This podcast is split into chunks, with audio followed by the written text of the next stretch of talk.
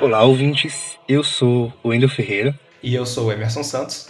E esse é o Iuris, um podcast que aborda direito, política, literatura e também atualidades. Hoje, o nosso episódio é sobre federalismo.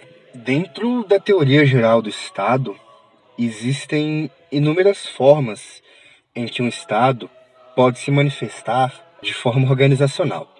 De que maneira esse Estado ele distribui e exerce o poder político. Então, pensando nesse sentido, o federalismo é uma forma de Estado em que o poder decisório é fragmentado. Mas como assim fragmentado? Existem dentro desse Estado, né, que é um Estado soberano, ele não deixa de ser um Estado soberano, existem unidades federativas que são ali dotadas de relativa autonomia e que também possuem participação no poder decisório. E essas unidades federativas de um Estado federado, em alguns estados mais, como Estados Unidos, por exemplo, né, que a gente vai citar aqui, e outros menos, elas possuem autonomia para se regular e também possuem representação no Congresso Nacional, normalmente por meio do Senado, Senado que representa os estados. Bom, acho que agora a gente pode falar um pouco de como surgiu o federalismo, né? É, que foi uma inovação muito grande na, na época, assim. Sim.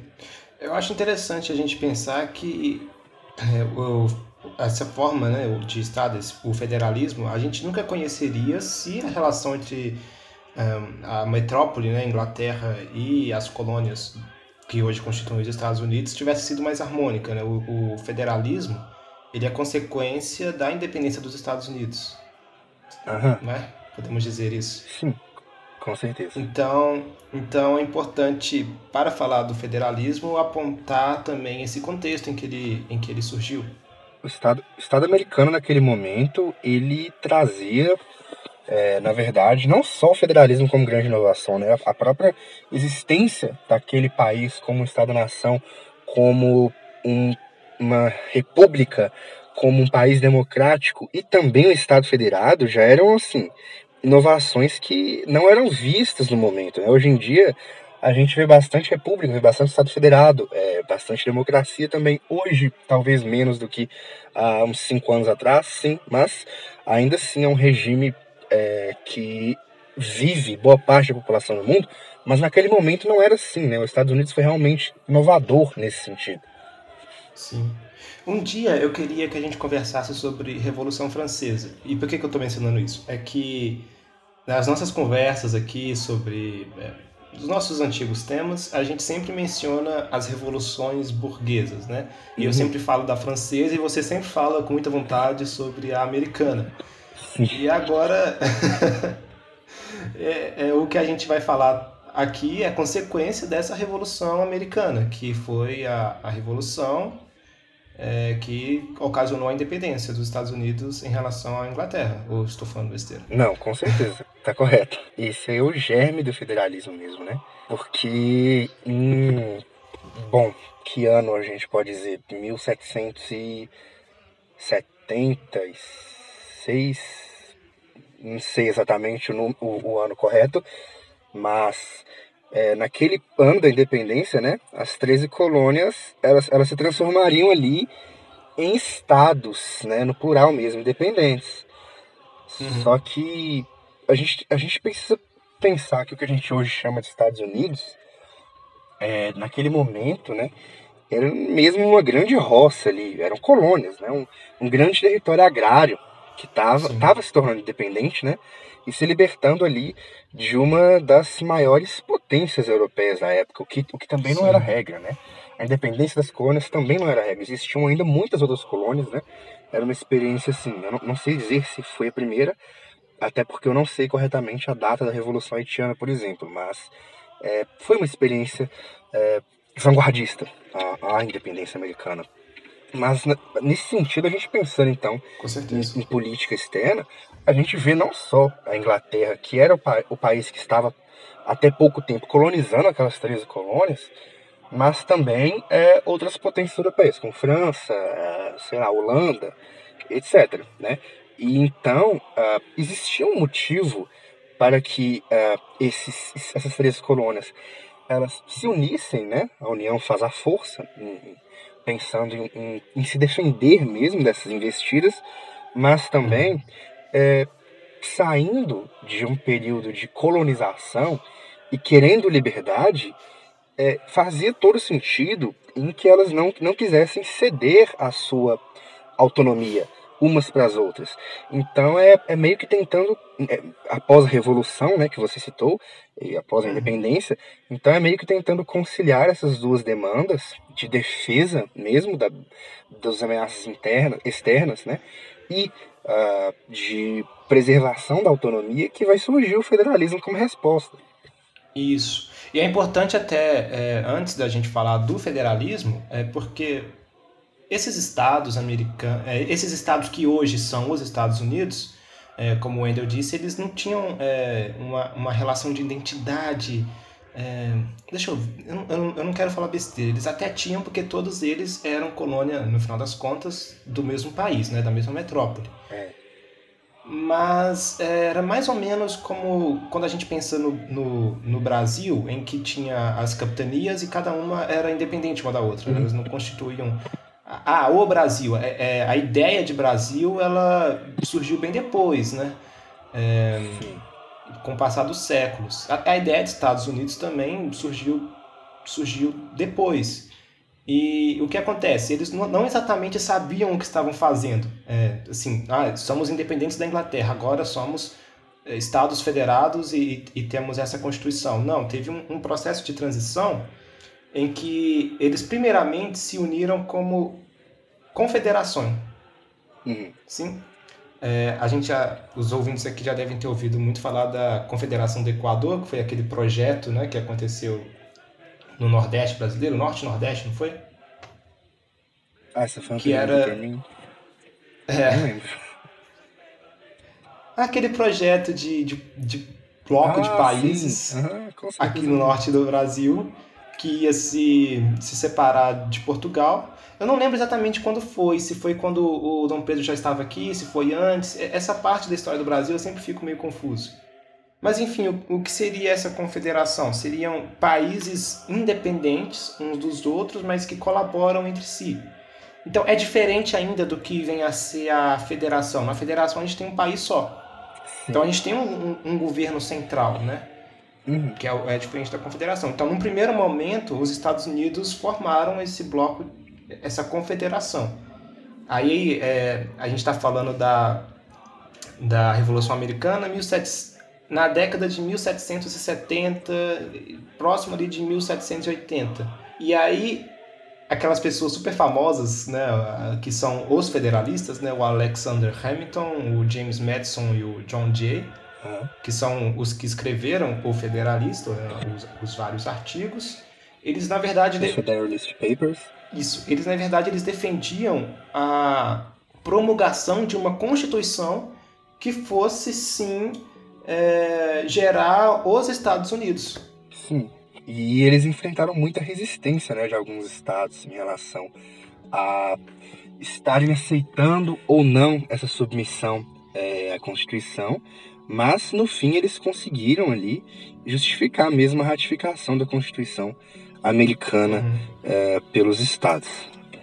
É, mas acho que agora já, já contextualizado e uhum. entendido como surge historicamente mesmo o federalismo, né, que surge é, nos Estados Unidos, como a gente afirmou aqui anteriormente, acho que a gente pode falar um pouco também do federalismo brasileiro, porque o federalismo brasileiro ele vai surgir é, justamente copiando, né, ainda que apenas formalmente, é, o federalismo americano, até porque a nossa primeira Constituição republicana, que foi é, a Constituição de 1891, ela vai marcar o início do, do, federalismo brasileiro, trazendo ele já trazendo o país como uma república é, federada e copiando, como a gente sabe, né, a Constituição americana. Então, seria impossível fugir dessa influência uh, organizacional de um Estado federado.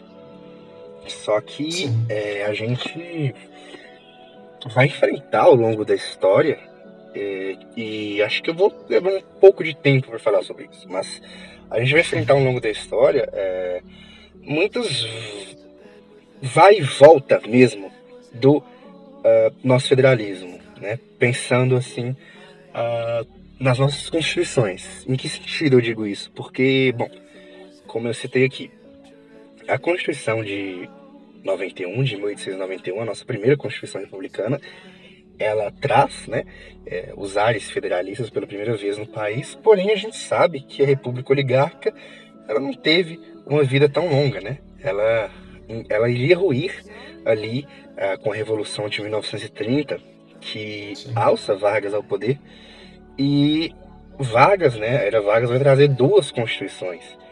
É, já na Constituição de 34, porque Vargas ainda vai ficar uns quatro anos ali sem governar o país sob uma Constituição. É, o, o, o, o presidente não, é presidente, tá. O presidente Vargas, ele já demonstra suas, suas tendências autoritárias, né?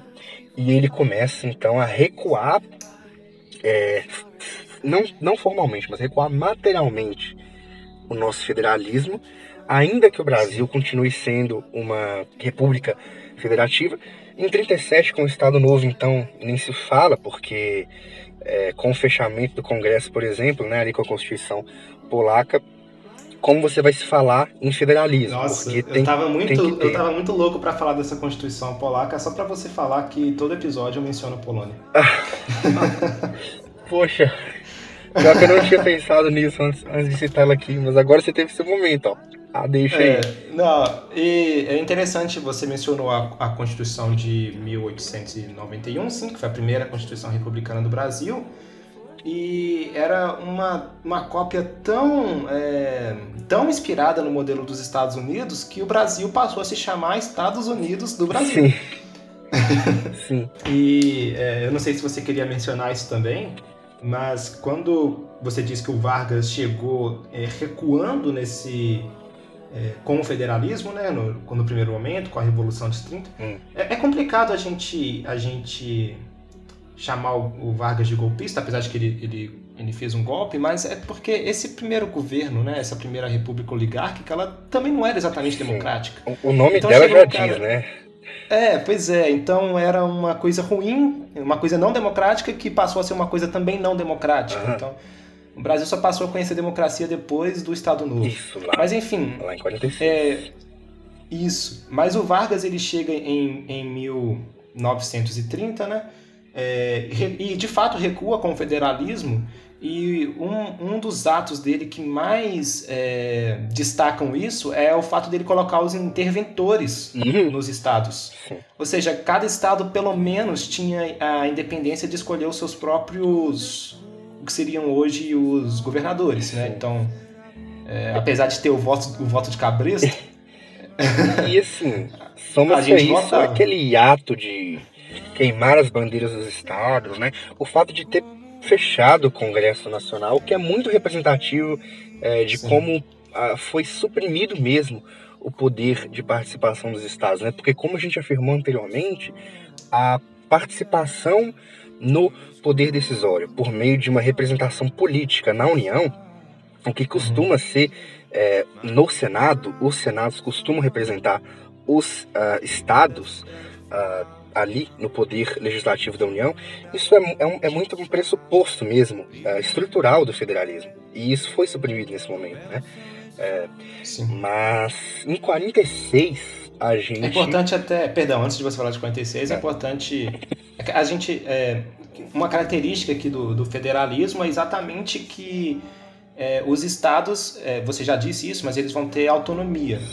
E, e, o que é importante a gente conseguir destacar aqui é que quando Vargas faz esse movimento de, de centralizar ou de, e de e assim né, intervir nos estados, colocando ele mesmo quem seriam os governadores, ele está na prática tirando a autonomia desses estados, colocando na mão de um de uma pessoa que seria ele é, para mandar no país inteiro, de uma forma muito mais é, autocrática, né? Eu. Então os estados vão perdendo o poder de, de decidir sobre eles mesmos. Uhum. Agora, desculpa, eu vou parar de é, Não, mas, mas é de fato isso. É, é um movimento que a gente vê historicamente no Brasil, que é um movimento de centralização do poder. Né? O poder federal, o Estado federal, ele centraliza em torno de si esse poder. Em 46, isso veio a mudar, né? A gente tem uh, um avanço, porque o Brasil volta a ser uma democracia e aí a gente vai novamente deixar, a, a deixar de ser um Estado federado é, meramente formal, para além do papel, né? Porque uh, é necessário a gente dizer aqui que, apesar de, por exemplo, é, Vargas nomear interventores nos estados e apesar de não dos estados não terem participação no poder decisório, é, como são dois pressupostos do federalismo, apesar dessas duas questões, uh, na Constituição polaca e na Constituição de 34, as Constituições varguistas, em ambas, o país ainda se chamava República Federativa, né? Que é uma grande ironia, igual aquelas repúblicas democráticas que na verdade são ditaduras. Pois é. Mas aí, em 46, a gente volta a ser uma, uma república federativa de fato.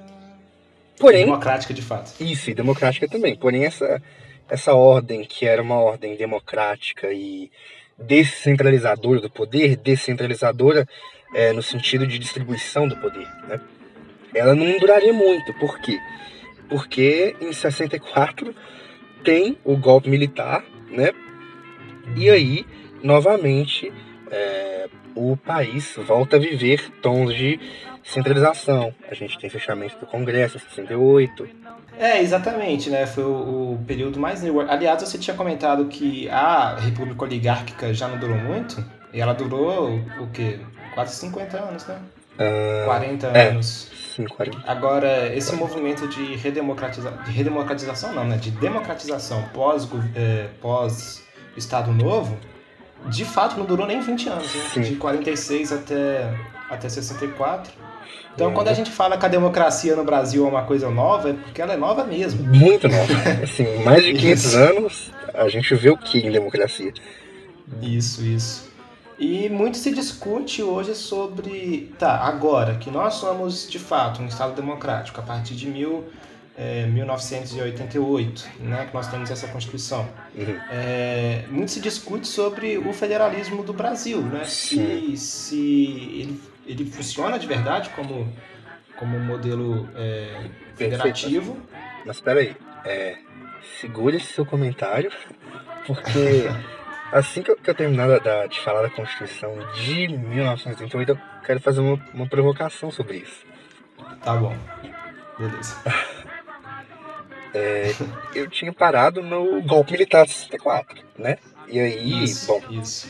a gente sabe que o Brasil foi é, novamente uma ditadura até, como você citou agora, uh, começou anteriormente, lógico, a abertura política 84 85, porém a Constituição de 1988 é, foi a que teve juridicamente e constitucionalmente falando né, a função de reeditar o federalismo, né, com o país novamente então redemocratizado, e aí não era mais cabível, né, com em um país democrático que todas as competências, né, e funções ah, do Estado em uma república federativa, como estava ali dizendo ah, no papel, fossem então concentradas no presidente da república, como se funcionava durante a ditadura.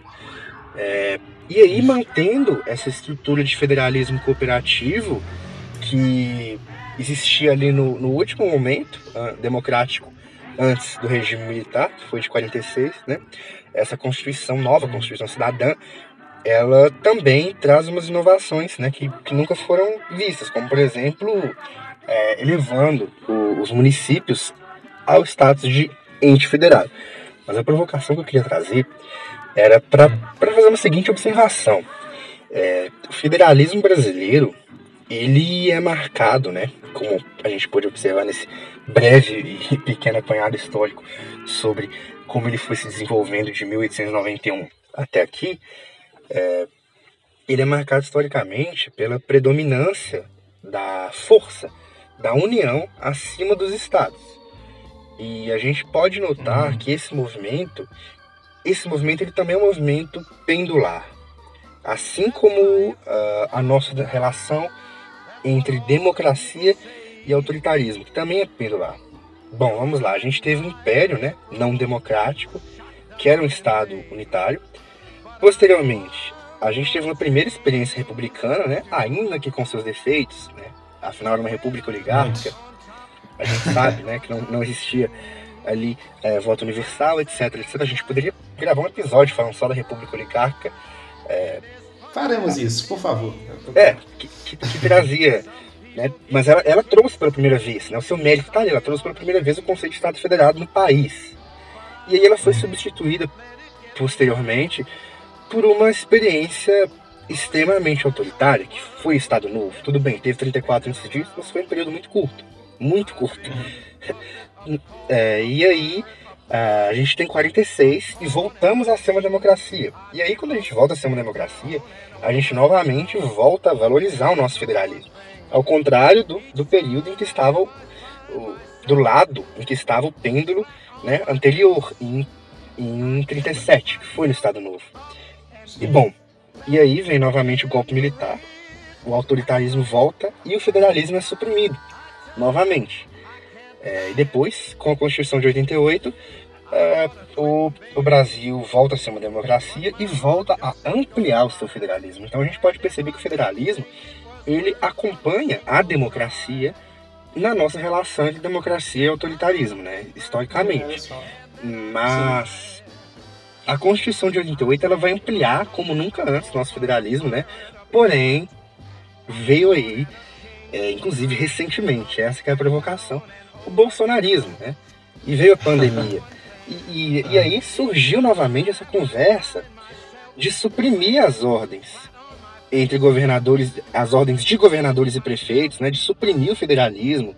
A gente é, observou muito durante essa pandemia é, esse conflito de ordens entre os entes federados, municípios, governo é, do estado, né, Distrito Federal, e o governo federal. Então, é, eu acho que novamente a gente pode observar que quando o país ele torna a tomar tons de autoritarismo no governo federal, ele também afronta o princípio do federalismo. Sim, com certeza.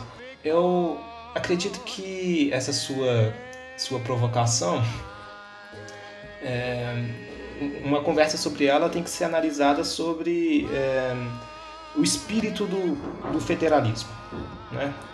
E qual é o espírito do federalismo? O federalismo, como nós falamos aqui, ele é uma herança dos Estados Unidos. Eu, eu reluto muito em dar crédito aos Estados Unidos, né? O, o Wendell, eu acho até que ele fica incomodado com isso. Mas eu vou admitir, tá? o federalismo é, é, é, uma grande herança que, que o Brasil tem dos Estados Unidos. E os federalistas, é, James Madison, o John John Jay, o Alexander Hamilton, uhum. eles entendiam, é, vamos lá, eles, eles basicamente, né, a, a ideia deles de federalismo era de, de, promulgar a Constituição americana, que aliás é uma Constituição que está vigente até hoje, né? E o ainda estava comentando aí sobre esse movimento pendular no Brasil, né, de federalismo, não federalismo, federalismo, não federalismo. E eu comentei uns episódios atrás que o Brasil já teve sete constituições, eu já ouvi falar que oito, eu já perdi a conta. É porque parece que durante a ditadura militar foram duas, né? eu achava que era uma só. É. Então, o Brasil já teve. O Brasil já teve muitas constituições. Geralmente é isso que acontece. Uma constituição não federalista, outra federalista. Uma não federalista uhum. e uma federalista. E, e o que acontece? Na cabeça do James Madison e do Alexander Hamilton, a Constituição ela tinha o poder de habilitar o governante a controlar o governado e depois de obrigá-lo a controlar-se a si mesmo. Então, a Constituição americana, é, na, na, verdade, é, é, quando a gente fala de Constituição, a gente começa com a Constituição americana, não é que é, das constituições modernas, o conceito moderno de Constituição começa com a americana. Então, é, a gente pode até falar que, que a Constituição é também uma herança americana. Uhum.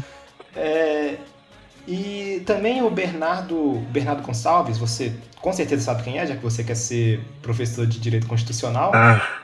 Ele define o objetivo da Constituição segundo o que o James Madison dizia, que era de limitar o poder do Estado. Entende? É, então, eu acho que o federalismo tem que ser olhado por esse ângulo. Se o, se o Brasil é, quiser ser entendido como, como um, um, um, um país federalista, a gente sempre tem que estar tá olhando para limitar o poder do Estado. O Estado ele é necessário, né, segundo, segundo os federalistas. Uhum. Então, é porque às vezes vem um papo de anarcocapitalismo, que ah, não precisa de governo, não precisa de nada. É loucura, não, o governo né? é necessário. É, o governo é necessário porque os homens eles não são perfeitos. E também é necessário limitar o poder do governo porque o governo é feito de homens. Então, assim, é, é, um, é, um, é uma visão bem maquiavélica no sentido de ser realista, sabe? É, a gente precisa do Estado, mas a gente precisa vigiar o Estado. Exatamente. E, e, bom, é um fato, né? A gente precisa mesmo vigiar o Estado, porque a instituição aí que, que mais matou na história é o Estado moderno. Então, Sim. vigia esse cara.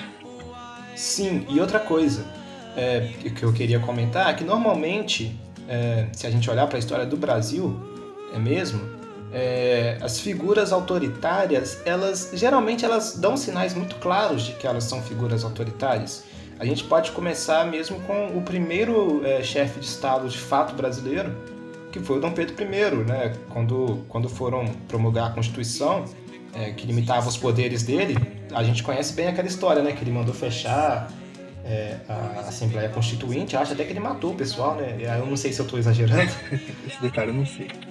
É, então, mas ele mandou fechar e ele criou uma com as próprias mãos. Ele estava dando sinais muito claros, né, de o que, que ele queria, porque o mundo todo caminhava já para o fim do absolutismo, né?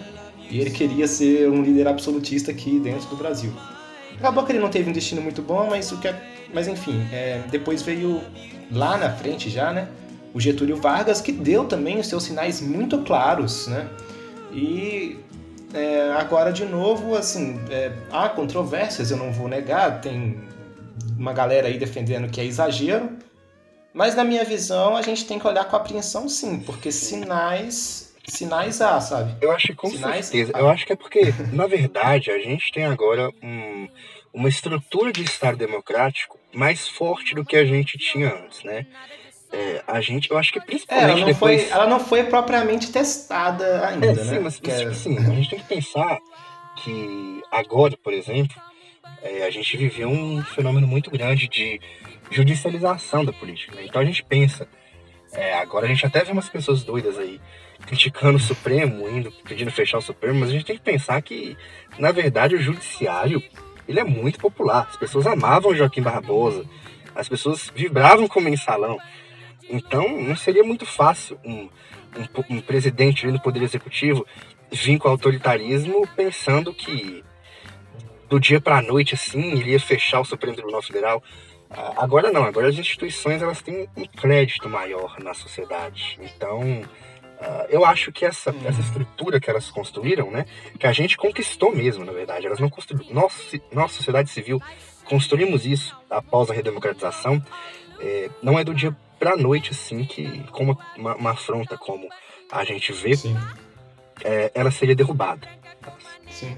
O que eu acho irônico nisso tudo é que normalmente é, eu vi o fenômeno bolsonarista surgindo com uma ode muito grande aos Estados Unidos, sabe? Uhum. E, e tinha até um papo no início de menos Brasília, mais Brasil, não é? Sim. Que justamente, justamente uhum. servia de base para um discurso Pacto de dar mais poder. É, de dar mais poder aos estados e menos poder a, a, ao governo federal. Uhum. É, e tinha uma, uma questão econômica também, né? Que muitos impostos que nós pagamos acabam indo para o governo federal. Sim. E isso dificulta a administração dos estados como entes mais, um pouco mais independentes. Uhum. E tinha esse papo, e pra onde que isso foi? Pois o que, é. aconteceu? A gente já, já não tá falando mais disso. Um, mais um e ponto toda, que mostra... Tem toda uma tem toda uma louvação aos Estados Unidos, Sim. mas o espírito dos Estados Unidos é essa independência dos estados, né? Independência dos entes federativos. Sim. Então eu acho muito, muito cafajeste é, você, por um lado, é, é, fazer essa louvação aos Estados Unidos, querendo ser uma figura mais autoritária, sabe? Porque não tem nem sentido isso. É, novamente, assim, esse mais um ponto em que o governo mostra como é um poço de contradições, estruturalmente falando, né? Hum, é, pois é.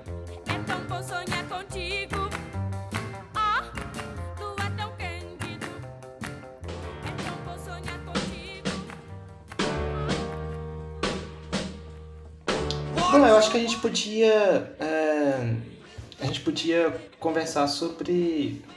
Não conversar, né? Só, só tipo, falar o que você acha mesmo. É, porque da, da não, não da, do governo Bolsonaro, mas assim, do que é o federalismo brasileiro em relação ao, ao americano, se você acha que tipo, a gente deveria copiar ainda mais o deles, ou tipo, é porque o nosso é um pouco centralizado em relação ao deles, não tem como negar. É. E você acha que isso é um defeito do nosso federalismo ou Então. você acha que isso é só o caso brasileiro, né, que tem que ser analisado sob a perspectiva brasileira? Eu acho que a segunda opção é a resposta. Bom, na verdade, eu gostaria sim de, de que a, da revisão do Pacto Federativo, na verdade, agora parece que tem até uma PEC tramitando. Eu gostaria de estar estudando essa PEC. Gostaria não, eu vou estar estudando essa PEC, é, entendendo melhor do tema. Mas, bom, a gente também precisa pensar que o, há uma diferença muito grande, né? Porque o federalismo é, americano ele vai surgir ali no ciclo do Estado liberal, né? Que foi o primeiro ciclo do constitucionalismo. Já o federalismo brasileiro, no seu início, de fato, formalmente, né? Apenas uh, de forma escrita. Mas, na verdade, apenas por estar copiando a Constituição americana.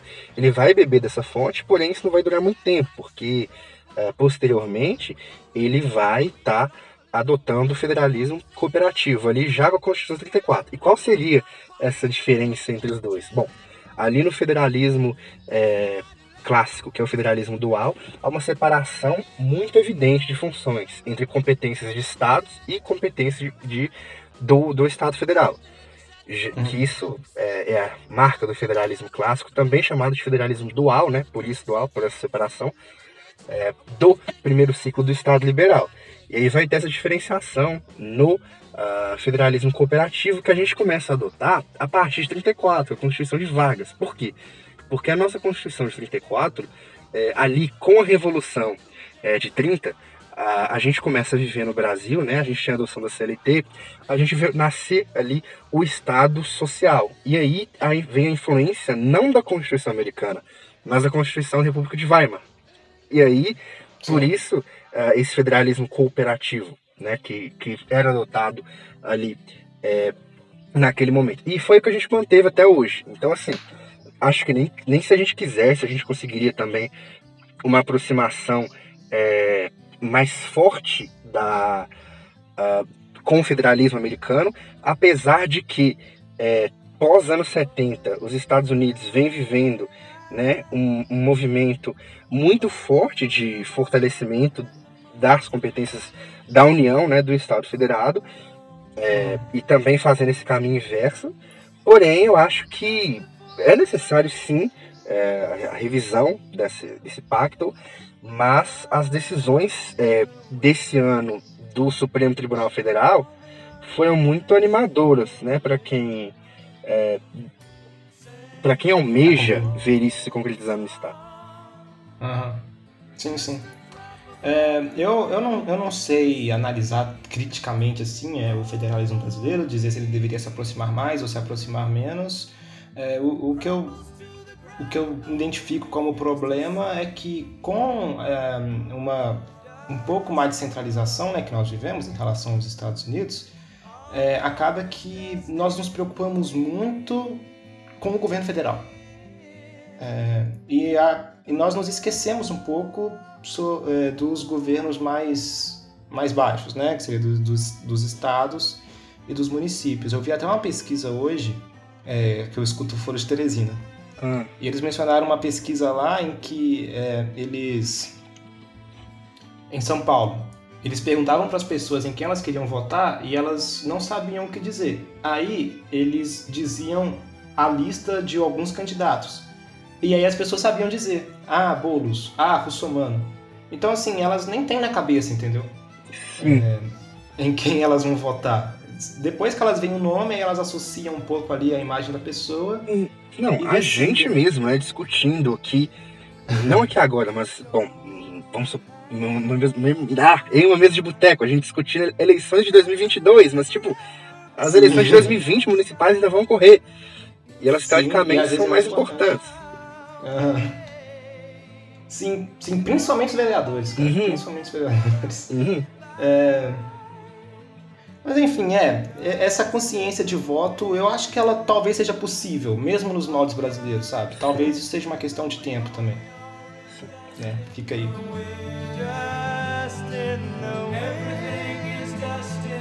Eu queria mencionar uma coisa, é que o que acontece, então, é, o federalismo, como nós dissemos, é, foi um experimento novo, né? É, foi, um, um, foi uma invenção, né, dos Estados Unidos. Uhum. E é óbvio que havia muita resistência intelectual, né? Quem discutia política na época. E tem uma, uma citação aqui que eu tirei do livro do Francisco Effort, que é o seguinte: para a literatura política do século XVIII, a Inglaterra era tomada como um caso comprobatório das qualidades do governo misto. O que é esse governo misto? É, segundo essa teoria, quando as funções de governo são distribuídas por diferentes, e aqui eu destaco, grupos sociais, então realeza, nobreza e povo, hum. o exercício do poder deixa de ser prerrogativa exclusiva de qualquer um dos grupos, forçando-os à colaboração, com que a convivência civil é aprimorada e a liberdade preservada. Então aqui é é, é uma defesa né, do, do antifederalismo, né? Do antifederalismo. E por que, que eu quis destacar que é, esse, funções do governo distribuídas por diferentes grupos sociais e uma ode aqui à Inglaterra como um modelo, né? É, e os Estados Unidos estavam, como nós dissemos, é, separando-se da Inglaterra. Tem um cara aqui que eu queria muito conversar sobre ele com, com os meninos, que é o Thomas Hobbes. E quando ele fala sobre é, os, o espírito de cada forma de, de Estado, ele, ele fala que o espírito das monarquias seria a paixão pela desigualdade, né? Então, e a Inglaterra até hoje é uma monarquia. É, e, e, na época, né, a monarquia era mais forte ainda. E é esse espírito pela desigualdade. Então, talvez por isso eles, eles entendessem que separar né, as, as classes ali, realeza, nobreza e povo, fosse algo de excelência, né? Uhum. E é, é, contra isso o movimento federalista dos Estados Unidos. Você não tem, aliás, é, é, os, Estados Unidos não os Estados Unidos não aplicaram o modelo inglês justamente porque não existia uma classe nobre nos Estados Unidos, né? Não então, havia é... existia ali um monarca, né? Havia aquela... Isso, e, isso. E que bom, porque eles entendem que não, nós somos iguais então, é, o federalismo ele surge nesse, nesse contexto de que, olha, nós somos iguais, não existe ninguém diferente. Então, qualquer pessoa aqui pode ser o presidente, qualquer pessoa aqui pode ser o senador, qualquer pessoa, uhum. né? É, aliás, é, o, um dos autores do federalismo, ele de fato se tornou presidente dos Estados Unidos, né? O, o James Madison foi o quarto presidente dos Estados Unidos. O John Jay, ele foi o ele primeiro foi... presidente da Suprema Corte Isso, americana. Exatamente. e o Alexander Hamilton também trabalhou no governo, mas como acho que como ministro da economia, alguma coisa equivalente assim. Então, mas, mas antes de terminar, é uma, uma opinião de boteco aqui minha também. É, eu costumo dizer, né, com, com os amigos, que assim, eu acredito que o fortalecimento do federalismo mesmo, e não só o fortalecimento do federalismo, mas também é, a transição de um modelo presidencialista para um modelo, seja ele semi-parlamentarista ou parlamentarista, e eu, eu vejo essas duas uh, atitudes, né, essas duas mudanças, como ótimos caminhos possíveis para a gente pensar o, o, Brasil de uma forma diferente do que a gente vê hoje, né? Porque, bom, eu acho que isso resolveria um grande problema que a gente enfrenta, a nossa democracia, na verdade. Ela enfrenta desde que surgiu, né? desde, desde a República Oligárquica mesmo. Por quê? É, vai haver ali a redução do poder é, executivo em vários sentidos. A gente sabe que essa cultura presidencialista no Brasil é, é quase até um fetiche, né? Ou presidente, ou salvador da pátria. É, se a gente é. transitasse, se a gente mudasse para um modelo parlamentarista, isso seria reduzido. Perderia muita importância da figura do presidente da República. Não existiria essa concentração de poder nele, mesmo que simbolicamente falando. Deixaria de existir. E aí, uhum. menos populistas teriam chances de, de, se perpetuar no poder, né? E, e bom, em relação ao, a, a, ao aumento, né, a expansão do nosso federalismo, né, a intensificação desse federalismo, isso vai é, diminuir o poder do Estado federado e distribuir o poder para os municípios e para os estados, que é onde as pessoas estão de fato. Sim, as pessoas vivem nas cidades. Uhum. Então, assim, é só deixando aqui essa, essa opinião de boteco mesmo, sem pesquisa nenhuma, mas só dois palpites dos mudanças estruturais que eu faria no Estado brasileiro. Pequena, né? é, né? Nós temos, nós temos direito a opiniões de boteco. Exatamente. Eu, não sei, eu não sei, eu não sei se eu. É, se eu apoio é, a ideia de, de, de um, um, cam um caminho para para o parlamentarismo. Eu adoro é parlamentarismo. É eu acho tão como... triste a gente ter recusado parlamentarismo em dois, é, em dois plebiscitos. é, então, é, é porque eu, eu queria muito que o Brasil pegasse um caminho e fosse direto, entendeu? Sem ficar mudando o tempo inteiro. Sim.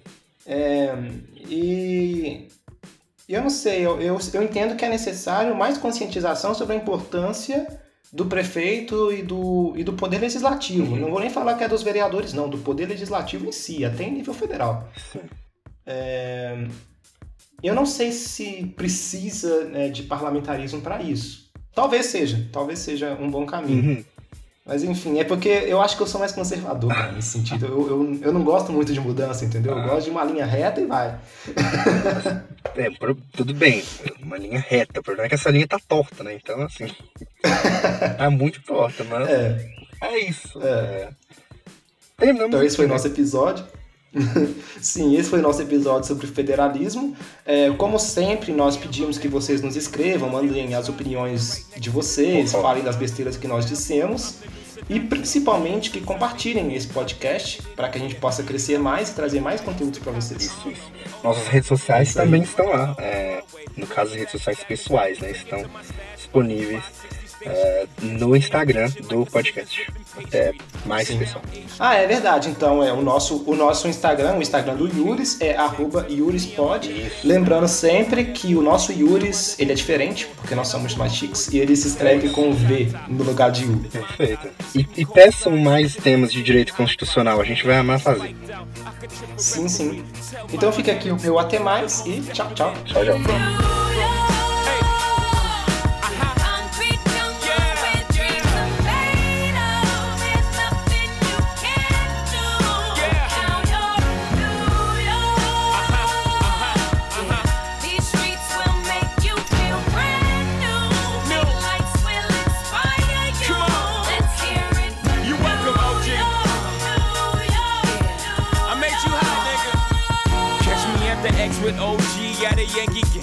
I made the Yankee hat more famous than the Yankee can. You should know I bleed blue, but I ain't a crypto. But I got a gang of niggas walking with my click though. Welcome to the melting pot. Corners where we selling rock. Africa been by the shit. Home of the hip hop. Yellow cap, gypsy cap, dollar cap, holla back. For foreigners, it ain't fair. They act like they forgot how to act. Eight million stories out there in the naked city. It's a pity half of y'all won't make it. Me, I got a plug special, and I got it made. If Jesus paying LeBron, I'm paying Dwayne Wade. Three dice CeeLo, three card Marley. Labor Day parade, rest in peace, Bob Marley. Statue of Liberty, long live the World Trade, long live the King, yo. I'm from the Empire State, that's.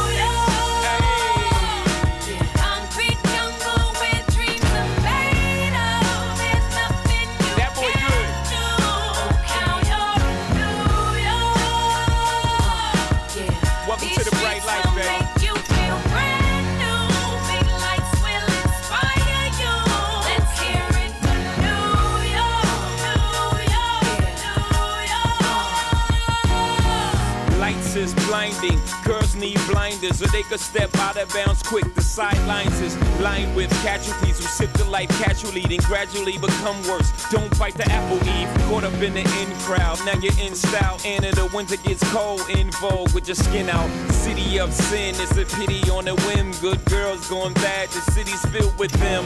Mommy took a bus trip, now she got a bust out. Everybody ride her, just like a bus route.